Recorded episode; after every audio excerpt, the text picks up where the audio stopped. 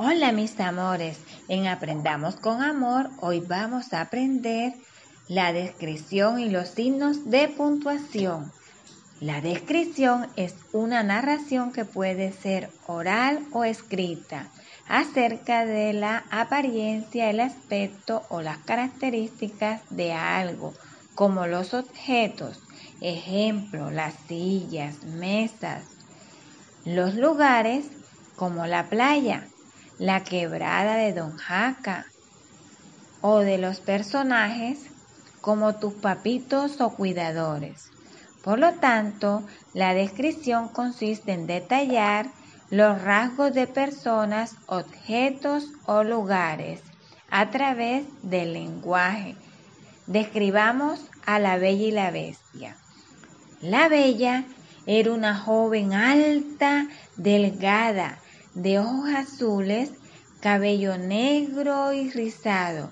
Era bella, muy bella y tierna. Le gustaban las flores del jardín. La bestia era un animal, un león muy grande, con garras y grandes colmillos, muy feo, con pelo en todo su cuerpo, de ojos grandes que intimidaban y lograban asustar a la bella. Se enojaba y era muy feroz. ¿Les gustó?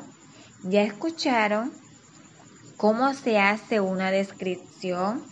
Para describir utilizamos signos de puntuación como el punto, la coma, el punto y coma, signos de interrogación, entre otros. Los signos de puntuación son usados para darle sentido a las frases y oraciones. Ejemplo, el punto sirve para marcar el final de una frase y si lo encuentras en la lectura, tómate un pequeño descanso. La coma indica una breve pausa en la lectura Separa dos o más palabras o frases de una misma clase. El punto y coma sirve para indicar una pausa mayor que la coma y menos que el punto. Te ayuda con un pequeño descanso cuando lees. La interrogación está al principio y al final de una pregunta. ¿Cómo? ¿Cuándo? ¿Para qué? ¿Qué pasó? ¿Dónde? Ahora aprendamos en una canción. Era una paloma, punto y coma, que tenía su nido, punto seguido. Era un elefante, punto y aparte. Era un animal, punto final.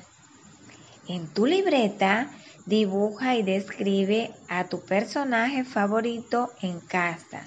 Puede ser tu papi, tu mami, tu cuidador, tus abuelitos. Si quieres describir a toda la familia, hazlo. ¡Qué divertido es!